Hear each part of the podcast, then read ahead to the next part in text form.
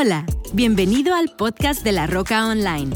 Esperamos que el mensaje del día de hoy te inspire, te llene de fe y te dé herramientas prácticas para llevar a cabo en tu vida personal. Disfruta este mensaje y no olvides compartirlo en tus redes sociales y suscribirte a nuestro canal. Hola familia, qué gusto saludarles. En todos los campus estamos celebrando Navidad el día de hoy y a todos los que están en casa, bienvenidos a La Roca en línea, bienvenidos a esta reunión tan especial. Hoy estamos en esta serie titulada Tiempos de Luz y estamos creyéndole a Dios para que esta Navidad sea una de las Navidades más especiales y qué mejor manera de celebrar y cerrar uh, este año con, esta, con este mensaje. Yo quiero hablarte el día de hoy acerca de seguir la luz y una de las cosas que encontramos en la Biblia, esa maravillosa historia de esos hombres que un día llegaron a donde estaba Jesús. Si tienes ahí tu Biblia, véelo conmigo. Si no lo has hecho, baja la app de La Roca, La Roca CC. Ahí vas a encontrar la pestaña Tiempos de Luz y vas a encontrar este mensaje siguiendo la luz y y es increíble que estamos en una era donde todo el mundo está buscando seguidores. Hay muchas gentes, empresas que se dedican a ayudarte a tener seguidores, pero qué importante es no olvidar que más que obtener seguidores, de ser seguidores, ¿de quién? No de gentes, sino ser seguidores de Jesús. En una ocasión dice la escritura en Mateo capítulo 2, versículo 1, tenemos esta historia de esos tres hombres que fueron hasta donde estaba Jesús y léelo conmigo, nota lo que dice Mateo 2, versículo 1, dice, después de que Jesús nació en Belén de Judea en tiempos del rey Herodes, llegaron a Jerusalén unos sabios procedientes del oriente. Algunas versiones les llaman reyes procedientes del oriente, otros piensan que eran magos. No sabemos realmente la calidad, lo que sí sabemos es que eran personas importantes. ¿Por qué? Por la manera que llegaron, por la manera que se presentaron, porque fueron directamente al palacio, porque eran personas que entendían ciertos protocolos. Y me encanta lo que dice la Biblia, porque el versículo 2 dice, ¿dónde está el que ha nacido el rey de los judíos? Porque vimos levantarse su estrella y hemos venido a adorarlo. Estos tres hombres, estos tres reyes, llegaron buscando, siguieron ellos la estrella para poder llegar hasta donde estaba Jesús. Y, es interesante porque su primera parada de estos hombres fue en Jerusalén. Y me gustó algo que dijo Max Lucado, dijo lo siguiente, para llegar a Jesús todos necesitamos dirección. La historia de los hombres sabios nos muestra cómo. La estrella fue suficiente para guiarlos a Jerusalén pero fueron necesarias las escrituras para ser guiados hasta donde estaba Jesús. Qué interesante saber que estos hombres fueron dirigidos porque una de las estrellas, o sea, del mismo cosmos, estaba celebrando el acto que transformaría la humanidad. ¿Por qué? Porque Dios es el creador de todo y el cosmos mismos colaboró en lo que Dios estaba haciendo en la tierra. Porque es increíble, amigo, amiga, cuando tú y yo entendemos por qué el salmista dice, ¿quién es el hombre para que tengas de él memoria? Es porque Dios ha estado pensando en nosotros, se había estado pensando en nosotros y envió. Y dice la escritura que estos hombres vieron la estrella. Esta estrella posiblemente era una, una estrella que estaba más cercana al sol y el hecho de que estuviera más cercana al sol brillaba más fuerte. Y, y había algo acerca de esta luz que, que guió a estos hombres hasta donde estaba Jesús. ¿Por qué? Porque la luz tiene un efecto. Dije, la luz tiene un efecto y, quiero que veas tres efectos. Número uno, la luz nos guía a Jesús. Y cuando tú y yo entendemos que, que una de las cosas que estos hombres hicieron es que ellos llegaron, su lógica decía, de seguro el rey de reyes nació en un palacio. Y cuando llegaron, llegaron al palacio. Y hablaron con Herodes, pero se dieron cuenta que ahí no estaba Jesús. Y estos hombres, sin embargo, fueron entonces y trajeron a los escribas, a, los, a las personas que conocían las escrituras y preguntaron dónde habrá de nacer, habría de nacer el Mesías. Y dice la escritura que fueron guiados a Belén. Y llegando a Belén, ellos se dieron cuenta que allí estaba el niño. Número dos, la luz nos motiva a hacer lo que nunca antes haríamos. Cuando tú y yo llegamos a la luz de Jesús, alguien diga conmigo, cuando llego a la luz de Jesús. Es increíble, pero Dios te ayuda a hacer los cambios.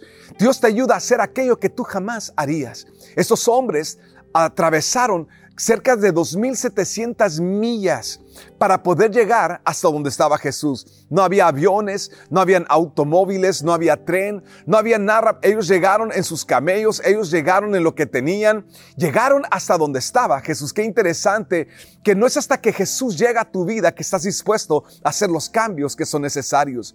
No es hasta que Jesús llega a tu vida que la luz de Jesús te motiva a poder ajustar lo que tengas que ajustar en tu vida. Porque hay algunas cosas que mientras estamos en oscuridad no nos lo que tengamos que hacer. Pero cuando llega Jesús, alguien diga conmigo, cuando llega Jesús, cuando la luz de Jesús llega a nuestras vidas, estamos motivados a hacer lo que no nos atreveríamos a hacer sin Él. Rick Warren dijo lo siguiente, vivir en la luz de lo eterno cambia tus prioridades. Y es lo que Dios ha hecho con muchos de los que están viendo este mensaje el día de hoy. Y es lo que Dios quiere hacer con muchos de los que están escuchando este mensaje hoy. Dios quiere transformar nuestras prioridades. Y cuando la luz de Jesús llega a nuestras vidas, Él comienza a ayudarnos a hacer las cosas que antes no hubiéramos hecho. Antes hubiera sido difícil pedir perdón, disculparte. Ahora perdonar y pedir perdón, te sale algo natural. ¿Por qué? El efecto de, alguien diga conmigo, el efecto de la luz. El efecto de la luz de Jesús. El tercer efecto que yo encuentro es que la luz nos dirige a un nuevo camino. Me encanta porque después que estos hombres fueron y estuvieron ante Jesús, ellos ya no regresarían por el mismo camino. Dios los guió a ellos de una manera diferente. Cuando tú y yo llegamos a Jesús, eso es lo que Dios hace. Él comienza a intervenir en tu vida y en mi vida. Y algo que hubiera sido lo natural en ti, lo normal en ti, cambia. Y Dios comienza a decir, ahora lo voy a hacer de esta manera. Antes esto me llevaba a peleas, a, a conflictos. Ahora esto me lleva a paz, a unidad. Y ese cambio de camino es el efecto de la luz de Jesús sobre nuestras vidas. Y sabes que es importante que tú y yo entendamos, eso es lo que Dios está buscando hacer en Jesús. Y esta Navidad de eso se trata, que brille en nuestros hogares, brille en nuestras vidas la luz de Jesús. Billy Graham dijo, la voluntad de Dios nunca nos lleva donde su gracia no nos puede sostener. Cuando Dios te está guiando por un nuevo camino, su gracia va a sostener tu vida. Él va a ser el que te da la fuerza que tú necesitas para todo lo que Dios te ha llamado a vivir. Todo esto fue lo que estos hombres hicieron. Esos hombres, sus vidas nunca serían la misma. Pero quiero que entiendas que hay otro lado de esto. Una cosa es lo que tú haces hasta que llegas a Jesús. Pero cuando estás delante de Él, ¿qué es lo que sigue? quiero que lo veas conmigo. Cuando nosotros llegamos ante Jesús, quiero que veas lo que dice la escritura que ocurrió en Mateo 2, versículo 10 dice, al ver la estrella, sintieron muchísima alegría y cuando llegaron a la casa, vieron al niño con María su madre y postrándose lo adoraron. Abrieron sus cofres y presentaron como regalos oro, incienso y mirra. Entonces, advertidos en sueños de que no volvieran Herodes, regresaron a su tierra por otro camino. Regresaron a su tierra por otro camino. Qué, interesante que dice la escritura que el primer efecto de cuando ellos llegan y ven a Jesús es que se alegraron. Dije, nos alegramos. ¿Cuál es el primer efecto de Jesús en nuestras vidas? Es que Dios quita la tristeza de tu corazón y te da alegría. Dije, Dios quita la tristeza de tu corazón y te da alegría. Nunca más seríamos los mismos. Sofonías capítulo 3, 14 dice, canta, oh hija de Sión, da voces de júbilo, oh Israel, gózate y regocíjate de todo corazón, hija de Jerusalén. En Galatas capítulo 4, versículo 27, dice la escritura, porque está escrito, regocíjate, oh estéril. Tú que no das a luz, prorrumpe en júbilo. Y tú clama, tú que no tienes dolores de parto, porque más son los hijos de la desolada que de la que tiene marido. Me encanta porque la escritura nos habla acerca de, del cambio y la transformación que Jesús trae a nuestras vidas. Y sabes que muchas veces podemos ser nosotros esas personas estériles.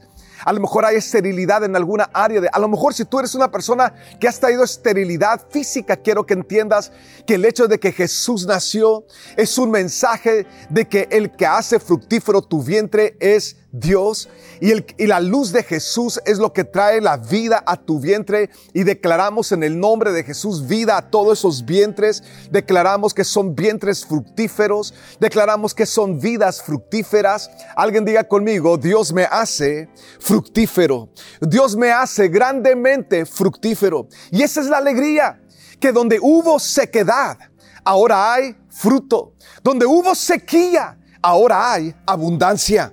John Rice dijo lo siguiente, nunca podrás alegrarte verdaderamente de la Navidad hasta que puedas mirar el rostro del Padre y decirle que has recibido su regalo de Navidad. Alguien diga conmigo, he recibido el regalo de Dios esta Navidad. ¿Qué es lo que primero que Dios hace? Es que Él nos da alegría. Y esa alegría es de esto, es de que Dios hace que tu vida sea una vida fructífera. Número dos, el siguiente paso dice la Escritura que estos hombres cuando vieron a Jesús, dice la Escritura, nota lo que dice, cuando llegaron a la casa, vieron al niño con María su madre y postrándose lo adoraron. Alguien diga conmigo, lo adoraron. ¿Qué es lo que nosotros hacemos en Navidad? Tenemos que saber volver a ese lugar donde lo adoramos, donde adoramos a Jesús, donde levantamos a Jesús, donde, donde lo levantamos en nuestros corazones, donde volvemos a darle su lugar en nuestras vidas. Juan 4:23 dice, pero se acerca el tiempo, de hecho ha llegado, de hecho este momento ha llegado, cuando los verdaderos adoradores adorarán al Padre en espíritu y en verdad. El Padre busca personas que lo adoran de esa manera, pues Dios es espíritu y los que le adoran es necesario que adoren en espíritu y en verdad. Cuando llegamos delante de Jesús, lo adoramos. Darlene Sheck dijo lo siguiente, no adoramos porque la vida es buena, adoramos porque Dios es bueno. No adoramos porque la vida es perfecta, adoramos porque Jesús es el rey sobre el trono. Quiero que entiendas, el segundo acto de Navidad que encontramos nosotros con esos tres hombres es de que estos tres hombres, siendo quien ellos eran, se postraron y adoraron a Jesús adoraron a Jesús. La tercera cosa que estos hombres hicieron, nota lo que dice la escritura, es de que ellos, después de adorarlo, dice la escritura, abrieron sus cofres y presentaron como regalos oro, incienso y mirra. Quiero que entiendas que el tercer acto que ellos hicieron fue que le dieron a Jesús su mejor ofrenda. Y quiero que entiendas que hay algo que tiene que ser transformado en el corazón del ser humano ante Jesús. Y es esto, Dios vuelve nuestros corazones, corazones generosos. Qué interesante que, que, lo que lo que hicieron estos hombres fue algo que transformaría para siempre la vida de José y María. Qué impresionante cuando llegan estos hombres, porque Jesús no nació en el palacio. Él nació en el pesebre, porque es en el pesebre donde Dios se encuentra con la pobreza humana. Es en el pesebre cuando Dios se encuentra con la pobreza humana, pero escucha esto, no para fomentar y hablar de la pobreza o magnificar la pobreza, pero para que todos podamos ver el efecto de Jesús. En el momento que Jesús nace, José y María, en ese momento que Jesús llega a sus vidas, sus vidas son cambiadas para siempre. Llegan estos tres hombres y abren sus tesoros y los ponen delante de Jesús. Está estimado en que el tesoro de oro, de mirra y incienso que presentaron estos tres reyes está evaluado entre dos y tres millones de dólares. Si ellos no llegaron con una cajitita ahí, con una, mira, aquí está un pedacito de oro y un poquito de mirra, no dice que llegaron con tesoro de oro, tesoro de mirra, tesoro de incienso. En ese tiempo, la mirra y, la, y el incienso eran más valiosos que el oro. Entonces, cuando tú y yo entendemos que estos hombres llegaron y presentaron su mejor ofrenda. Dije, ofrecieron su mejor ofrenda. ¿Qué hacemos nosotros? Ofrecemos, alguien diga conmigo, yo ofrezco mi mejor ofrenda. Dios usó la ofrenda de estos hombres para financiar la vida de Jesús para financiar a José y María, para financiar la protección, los movimientos de localidad, la preparación de Jesús. Algunos calculan que cuando ellos salieron de allí, todo lo que Dios tendría que hacer con José y María para poder proteger a Jesús fue fondeado por estos hombres. Cuando tú y yo entendemos lo que estos hombres hicieron, te lo quiero aclarar. Estos hombres financiaron la salvación de la humanidad. Estos hombres contribuyeron para que tú y yo el día de hoy fuéramos salvos. Cuando tú y yo le damos a Dios lo mejor de nosotros, hay demasiadas personas que viven siempre pensando en lo que les va a faltar si ellos dan. Tú y yo tenemos que ser personas que simple y sencillamente sabemos abrir nuestros tesoros y los entregamos. Y le decimos a Dios, Dios, lo mejor para ti y lo mejor para la salvación. Todo para que pueda llevar Jesús a cabo tu plan, Padre, sobre la tierra a través de mi vida. Señor, usa mis finanzas. ¿Cuántos, ¿Cuántos pueden decir eso el día de hoy? Señor, usa mi economía para financiar la salvación de la humanidad para financiar la salvación de la humanidad. Eso fue lo que ellos hicieron. Por eso Proverbios 3, 9 dice, honra al Señor con tus riquezas y con lo mejor de todo lo que produces. Entonces Él llenará tus graneros y tus tinajas se desbordarán de buen vino. Qué importante es ser la clase de persona que entendemos que lo más importante que tú y yo podemos hacer es financiar la salvación de la humanidad. Si hay algo que estos hombres hicieron, estos hombres llegaron, se alegraron, ellos adoraron, ellos ofrendaron. Y quiero que entiendas que cuando esto ocurre, es porque ya Dios es Señor de tu vida. Y termino con esto. Número cuatro, cuando llegamos entre Jesús, le damos el señorío de nuestras vidas. Pablo lo describió de esta manera, ya no vivo yo, mas Cristo vive en mí y la vida que ahora vivo, la vivo en, en, la fe en el Hijo de Dios, el cual me amó y por mí se entregó. Y quiero, quiero que entiendas algo que que una de las cosas que ocurrieron es que estos hombres ya no serían los mismos. Ya no iban a ser guiados por estrellas, ya no iban a ser guiados por gentes. Ahora Dios tenía la dirección de su corazón. Dios estaba guiando sus vidas a partir de ese momento. Y Dios quiere hacer lo mismo contigo y conmigo. Dije, Dios quiere hacer lo mismo contigo y conmigo. Él quiere guiarnos, Él quiere dirigirnos, Él quiere mostrarnos la vida que Dios tiene preparado para nosotros. Estos hombres fueron parte del plan de Dios. Y el día de hoy yo quiero que tú tengas bien claro, amigo, amiga, estamos celebrando Navidad porque tú eres parte del plan de Dios.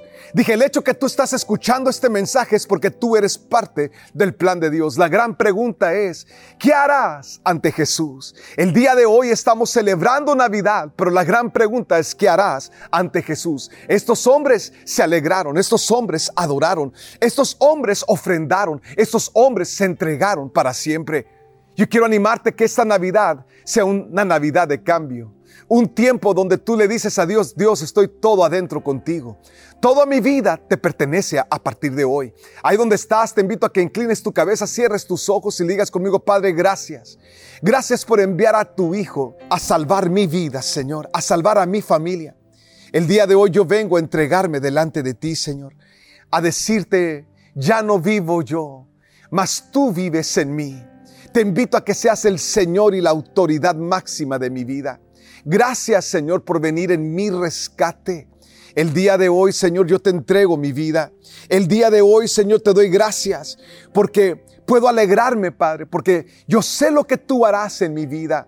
Dile conmigo, Padre, gracias por hacer de mi vida una vida fructífera. Hoy vengo a adorarte, Señor. Hoy vengo a declarar que tú eres el Señor y la máxima autoridad de mi vida. Vengo a celebrarte a ti, Jesús. Te adoramos en este día, Señor. Te adoramos el día de hoy. Te buscamos a ti. Hoy vengo a ofrendarte, Señor, lo mejor de mí, Señor. Señor, quita de mi corazón toda mezquindad y vuelve mi corazón un corazón generoso para la salvación de la humanidad. Gracias por lo que tú harás a través de mi vida, a través de mi familia, Señor. Usa mi vida como esos tres reyes, Señor, que fueron usados para fondear salvación. Así usa mi casa, así usa mi familia, Señor, para fondear salvación, la salvación de la humanidad. Gracias, Padre, por lo que tu mano de poder está haciendo, Señor. Gracias porque tú estás dirigiendo mi vida a partir de hoy. Gracias, Señor, por esta Navidad. Que tu nombre sea glorificado en el nombre de Jesús. Amigo, amiga, si tú te encuentras el día de hoy alejado o alejada de Dios, yo quiero que tú sepas que si hay algo importantísimo es, no es aprovechar esta Navidad. Que esta Navidad sea un parteaguas en tu vida. Si tú necesitas hoy arreglar tu vida con Dios, yo te invito a que esta Navidad invites a Jesús a tu corazón como Señor de tu vida. Y allá donde estás, nada más dile, Señor Jesús, gracias. Gracias por venir en mi rescate. Gracias por venir a salvarme.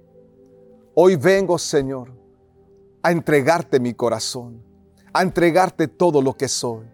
Dile conmigo, Señor Jesús, es tú el Señor de mi vida. Perdona mis pecados, Señor. Borra mi rebelión, mi Dios. Señor Jesús, yo te confieso como mi Salvador. Gracias, Padre, por amarme. Gracias, Padre, por perdonarme. En el nombre de Jesús. En el nombre de Jesús. Amén. Familia, que Dios les bendiga. Que esta Navidad sea una Navidad extraordinaria con, tus, con tu familia, con tus seres queridos, donde quiera que tú estés. Deja que la luz de Jesús brille a través de ti. Que sea un tiempo extraordinario. Que Dios les bendiga. Si no los veo antes, que pasen muy feliz año nuevo. Les amamos. Que tengas un excelente día y una super semana. Esperamos que este mensaje haya llegado a tu corazón. No olvides suscribirte a nuestro canal y compartir este podcast con alguien más. Para más información de La Roca, visita www.larocacc.com. Hasta la próxima.